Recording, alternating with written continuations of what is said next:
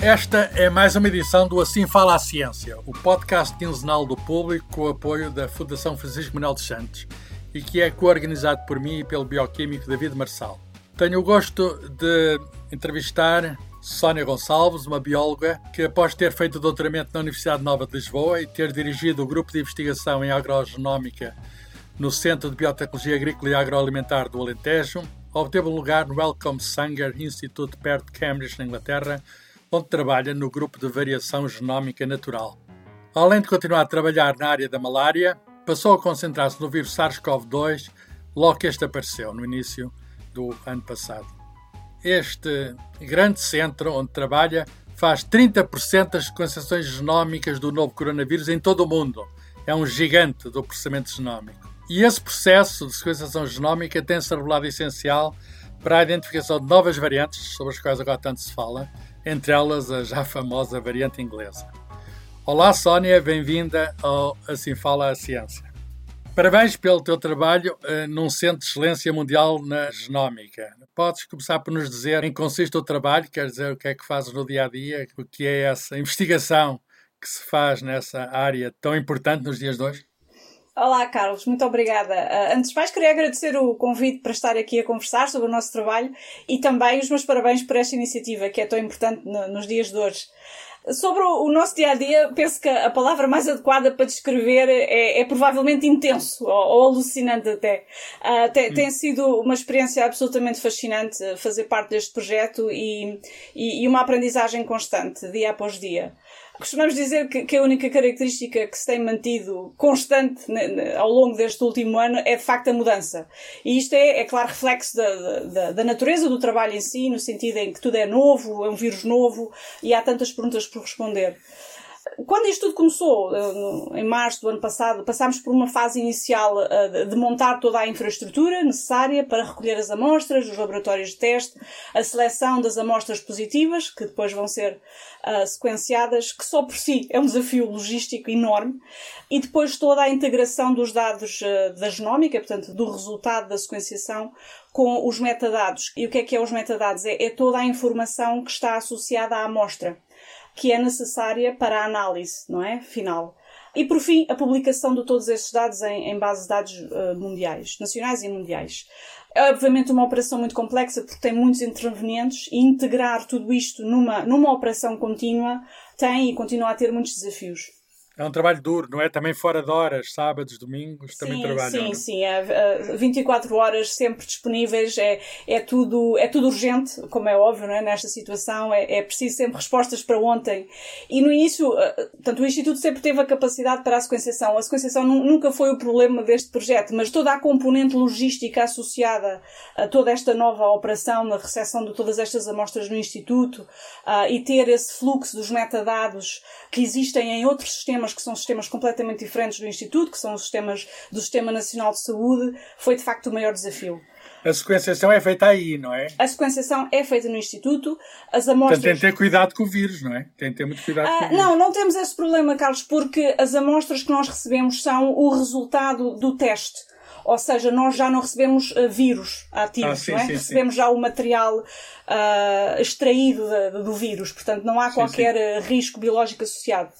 Depois, em termos da, da operação em si, foi, no início foi complicado porque não houve tempo para planear tudo isto, não é? Passámos imediatamente a fazer e, e, e lá está, tudo era preciso para ontem. Muito bem. Falemos então da, da variante inglesa. O que é uma variante, em primeiro lugar, e depois Fala-se também de estirpe.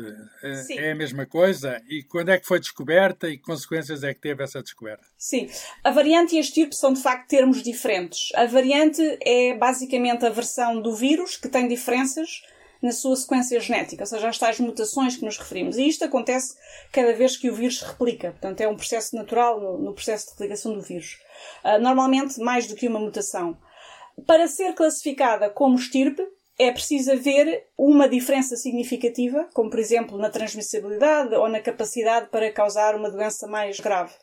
Ou seja, no, no, caso, por exemplo, desta variante que foi identificada aqui no Reino Unido, que também é denominada como a variante B117, ela pode vir a ser de facto classificada como uma estirpe.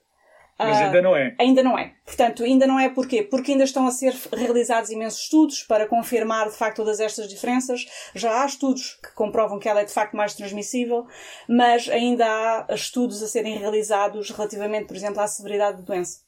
Em relação à, à, descoberta aqui da variante no Reino Unido, portanto, ela foi identificada pelo nosso consórcio pela primeira vez em setembro, no ano passado, uh, mas nesta altura, nessa altura, uh, foram apenas dois indivíduos. Portanto, tínhamos apenas duas sequências em que identificámos esta nova variante e na altura, obviamente, não sabia qual o significado desta nova variante e qual o possível impacto na saúde pública.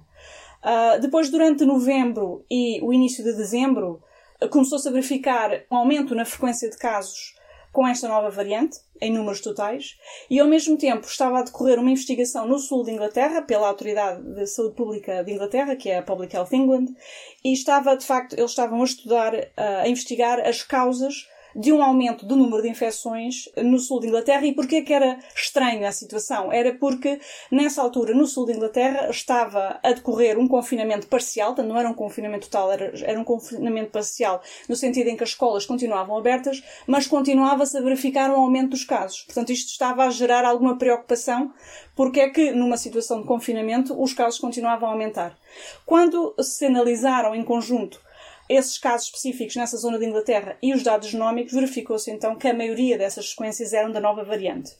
Depois houve uma terceira evidência que veio também ajudar a isto tudo, que foi uh, nos laboratórios onde se fazem os testes para verificar se uma amostra é positiva ou negativa, uh, são usados três genes, ou seja, olham-se para três zonas da sequência do vírus e uma dessas zonas consistentemente o resultado vinha a zero, ou seja, falhava sempre essa amplificação. Mais uma vez, ao olhar para os dados genómicos de todas essas amostras, verificou-se que essas amostras tinham então as tais mutações, que hoje que sabemos são as mutações associadas ao gene da espícula do vírus, que estavam na origem da falha dessa amplificação.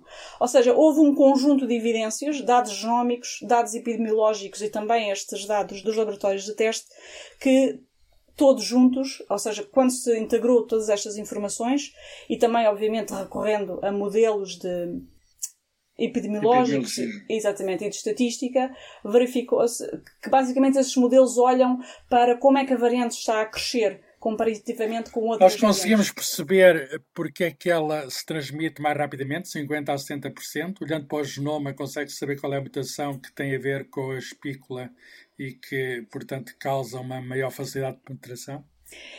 Olhando, os dados genómicos em si não nos dão informação sobre maior transmissibilidade ou severidade de doença. Os dados genómicos mostram-nos onde estão as mutações.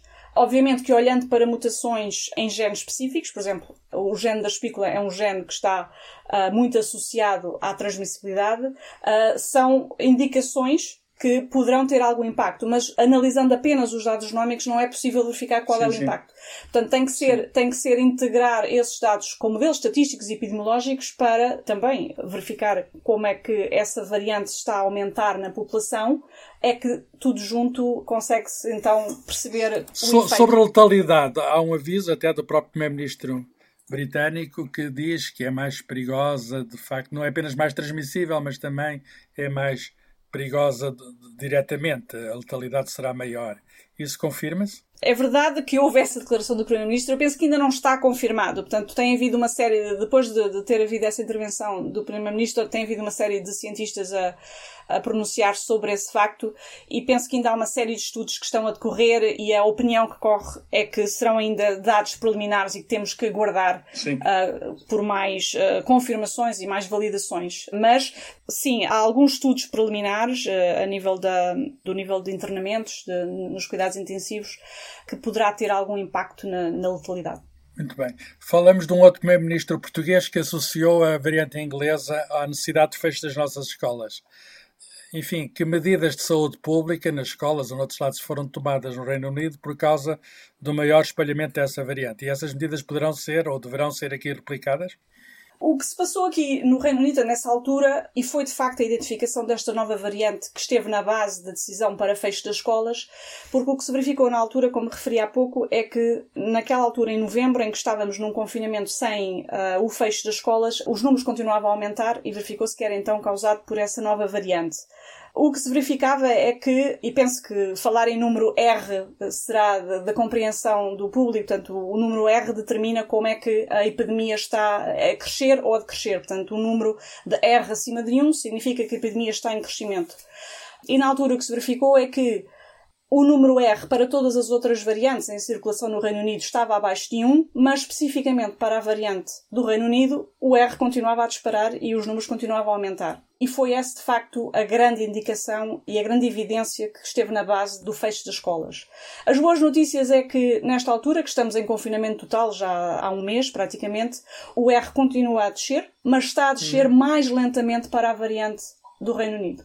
Portanto, penso que é preciso continuar todas as medidas que temos. Que temos uh, é preciso haver resiliência, como agora se Exatamente, portanto é preciso, é preciso manter. Eu, eu, eu, eu compreendo que as pessoas estão saturadas e, e isto tem imensos impactos a, a nível da vida de todos nós mas neste momento, se nós começarmos a relaxar as medidas, vamos ter exatamente o efeito oposto e vamos causar um, um aumento ainda maior da, da pandemia. Viva! Este é o P24. Olá, este é o Poder Público. Sobre Carris. Este é o Vitamina P. Vamos lá? Já segue os podcasts do Público? Subscreva no iTunes, Spotify ou na sua aplicação para podcasts. Ora bem, eh, uma coisa que me faz alguma confusão é que o Reino Unido é um país onde há, enfim, esse laboratório mostra isso, conhecimento mais avançado e consolidado na área, enfim, não apenas da genómica, mas em geral da biomedicina. Por que é que então a doença atingiu proporções tão graves no Reino Unido logo no ano passado e ainda continua? Quer dizer, não poderia esse conhecimento ter sido aplicado de uma outra maneira? Quer dizer, o que é que se fez que não se devia ter feito? Ou o que é que não se fez? é uma excelente questão e, e, é uma questão que continua uh, como uma das mais importantes e constantes aqui no Reino Unido. Uh, com, com certeza terão ouvido, uh, o Reino Unido atingiu um, o número de 100 mil mortes, que é absolutamente impressionante. Portanto, temos um, é uma tragédia. É uma tragédia absoluta. Temos o, o nível mais elevado de mortes da Europa. Em Portugal os números também são maus, mas não chegam, digamos, a esse... Enfim, em número absoluto é impossível chegar, mas mas em número relativo estamos muito mal, não é? Sim, sim, sim. Eu penso que Portugal e, e, vários países, a nível europeu e a nível mundial, continuam uh, numa situação muito, muito complicada. A questão que faz é, é perfeitamente pertinente, porque é que temos então esses níveis tão elevados e eu penso que é uma pergunta de, de resposta difícil. Eu penso que nesta altura estão a ser tomadas todas as medidas que podem ser tomadas. Eu penso que provavelmente poderiam ter sido tomadas algumas atitudes mais cedo. Eu acho que não é o que foi feito, mas é quando foi feito. E há uma série de vozes aqui no Reino Unido, uh, nomeadamente quando a pandemia começou em março, que foi que o país demorou um bocadinho a reagir e a tomar essas medidas. E numa situação como é a atual, em que temos estas variantes que são mais transmissíveis, uh, o agir rapidamente é fundamental. Portanto, eu penso que a aprendizagem mais importante é a rapidez na, na, em agir. Muito bem, talvez não tenham sido tão rápidos de início e agora, enfim, estão a ser mais rápidos e isso é uma lição que podemos tirar do Reino Unido, não é? Eu penso que não sim, nos, sim. Não nos podemos atrasar nestas coisas. Existe alguma colaboração entre o Sanger, o Welcome Sanger e instituições portuguesas, por exemplo, o Instituto Nacional Ricardo Jorge? Penso que diretamente não, eh, mas eh, não é especificamente com o Instituto Nacional Ricardo Jorge, é, é, é, também com qualquer outro instituto europeu. O trabalho que nós fazemos aqui é, portanto, processamos as amostras e, e rapidamente, muito rapidamente, partilhamos todos esses dados com o mundo. Portanto, o nosso objetivo é, assim que temos esse conhecimento, que seja muito. Há uma base de dados na internet, é isso? Exatamente. Portanto, há uma, há uma base de dados mundial que se chama GISAID Portanto, era uma, era uma base de dados mundial que foi originalmente uh, montada para o vírus da gripe, mas foi rapidamente adaptada para os dados genómicos do coronavírus. E, só para ter uma ideia, eh, em termos de número de sequências que estão neste momento disponíveis na, na base de dados, já ultrapassa as 400 mil uh, sequências. Portanto, isto é, toda, isto é toda a sequenciação que existe a nível mundial, não só no Reino Unido, claro, uma grande porcentagem é o Reino Unido que está a gerar, mas penso que tem sido uma, uma iniciativa sem precedentes a nível Sim, mundial. é um grande esforço. É um, um grande, grande esforço, uh, a nível científico, a nível de partilha So, ainda sobre a comparação entre o Reino Unido e Portugal. No Reino Unido, enfim, existe um grupo eh, consolidado de aconselhamento do governo na área científica. Sim. Eu sei que houve alguma controvérsia aí, houve reações, etc. Mas nós em Portugal não temos esse aconselhamento do governo, pelo menos de uma forma direta, não temos o sistema montado, Sim. nem temos um, um aconselhamento do Parlamento. Isso tudo está feito no Reino Unido.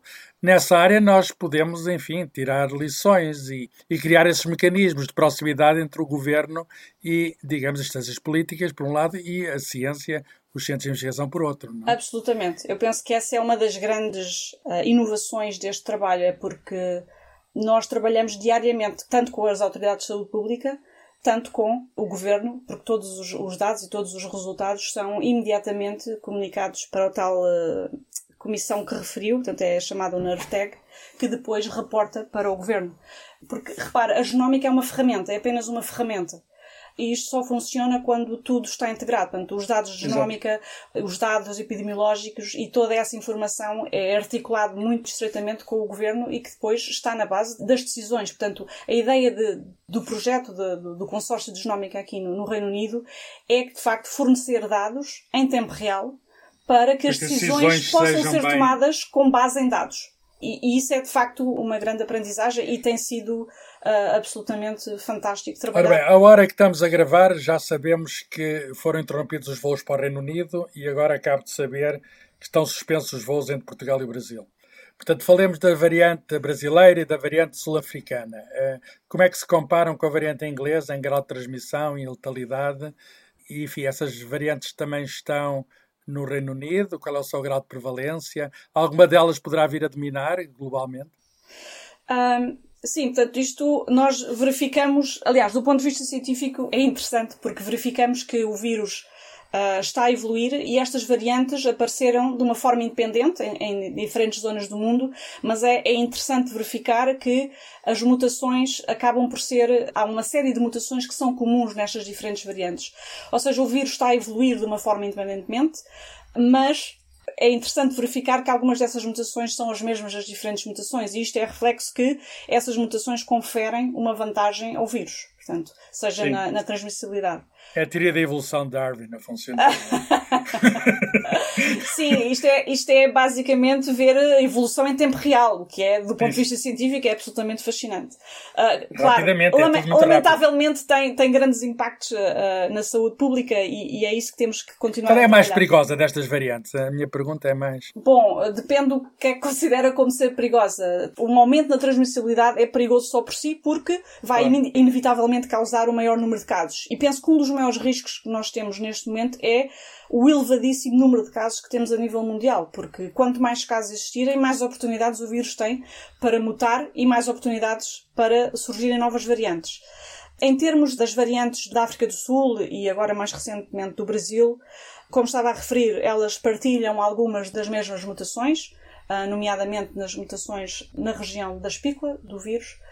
Penso que em termos de transmissibilidade há de facto indicações que elas possam ser também mais transmissíveis, tal como a variante do Reino Unido. Semelhantes, semelhantes. em Muito semelhantes, sim. Ah, em termos de letalidade, penso que os estudos ainda são muito preliminares, ainda não há evidências que surgiram Sim. que estas variantes são de facto mais letais.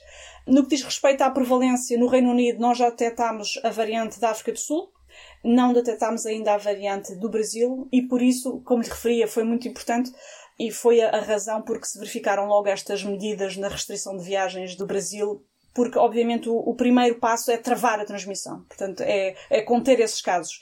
E se houver uma transmissão e se houver uma importação dessas variantes para o país, ah, o importante é detectar esses casos e isolar os casos para impedir essa transmissão. Oh, Sónia, desculpa, só para eu perceber a prevalência. No Reino Unido, a variante inglesa significa o quê em percentagem das amostras virais?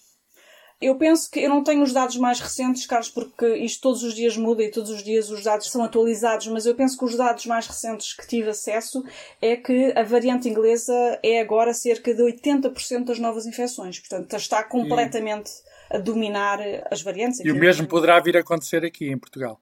Eu penso que é aceitável pensar que isso pode também acontecer em Portugal. Porque o vírus multiplica-se e aquele que, digamos, tem mais possibilidade de se transmitir, transmite-se. Exatamente, dizer, é, exatamente. é uma maquinaria é... a funcionar. Absolutamente, Carlos. E por isso é que é tão importante, e agora ainda mais importante, todas as medidas para conseguirmos conter. Ou seja, todas o confinamento. O, o confinamento, o distanciamento físico, tudo isso que temos, que temos vindo a falar até agora, hoje em dia ainda é mais, ainda é mais importante. Porque, de facto, o vírus só se transmite através de nós. Portanto, se nós não permitirmos que isso aconteça, ele não se transmite. Ele vai à boleia, vai à boleia do nosso corpo. Ora bem, estamos a aproximar do fim. Tenho aqui ainda uma questão sobre a genómica humana. No Reino Unido há também uma grande experiência. Foram sequenciados mais de 100 mil pessoas no Serviço Nacional de Saúde. Será que há uma relação entre diferenças genéticas nos humanos que se correlaciona com maior fragilidade à Covid? Excelente questão outra vez. A resposta curta é que ainda não se sabe. Mas eu sei que existem vários estudos em curso, tanto não, não é, o nosso instituto não está envolvido, mas existem vários estudos em curso para tentar responder exatamente a essa questão. Uh, sei, por exemplo, que há estudos a decorrer com doentes internados nos cuidados intensivos, uh, ou seja, que têm uma, uma doença grave, e em que está a estudar os dados uh, genómicos também do indivíduo, tanto das pessoas, para compreender se de facto há alguma associação entre características humanas e depois com o impacto da doença. Mas neste momento ainda não se sabe. Então, última questão. Como vês o futuro da genómica viral? Será que podemos antever que além dessa base, que é própria do SARS-CoV-2, poderá haver uma base ainda maior com as várias modalidades de vírus, de modo a podermos imediatamente comparar com essa base de dados global se aparecer um novo organismo e atuar imediatamente? Eu penso que sim, Carlos. Eu penso que esta pandemia ensinou-nos imenso. E penso que nos preparou, ou, ou, espero que nos tenha preparado melhor para futuras pandemias, que também espero que não, não apareçam tão frequentemente. Mas eu acho que foi o passar por esta pandemia permitiu-nos montar toda a infraestrutura que é precisa para poder responder rapidamente. E precisamos, obviamente, continuar esse trabalho porque é essa detecção precoce destas novas variantes que nos permite depois responder também rapidamente e, e como refere também ao desenvolvimento rápido de vacinas. É claro que o desenvolvimento das vacinas eu não, eu não sou especialista como é que as vacinas são desenvolvidas, mas obviamente tem que ser uh, decisões, uh, são decisões complexas e são decisões que têm que ser tomadas com base nas variantes que estão de facto a dominar e que têm um grande impacto na saúde pública. Mas o, que eu penso que é importante reter de tudo isto que temos vindo a fazer e tudo isto que temos uh, assistido a nível mundial é uma partilha rápida dos dados a nível mundial. Isso tem, de facto, o, o esforço tem sido sem precedentes e continuar este trabalho de, de, monitorização, de perceber como é que o vírus está a mudar, como é que o vírus está a evoluir uh, e trabalhar uh, em colaboração trabalhar em colaboração com os grupos de vacinas, com as autoridades de, de, saúde pública e trabalhar globalmente, porque controlar a pandemia num país não significa que está controlado, porque qualquer introdução uh, vinda de outro país pode rapidamente destruir todo esse trabalho. Portanto, isto é um esforço mundial e, e é importante continuar essa colaboração. Muito obrigado, Sónia. Termina aqui mais um Assim Fala a Ciência, um programa em que ouvimos cientistas portugueses do mundo da rede GPS Global Portuguese Scientists. Daqui a duas semanas haverá nova edição, estando no meu lugar o David Marçal. Até lá, respeitem as medidas de saúde pública. A defesa do vírus depende, como disse a Sónia, essencialmente da atitude de cada um de nós. Este programa teve o apoio da Fundação Francisco Manuel dos Santos o público fica no ouvido.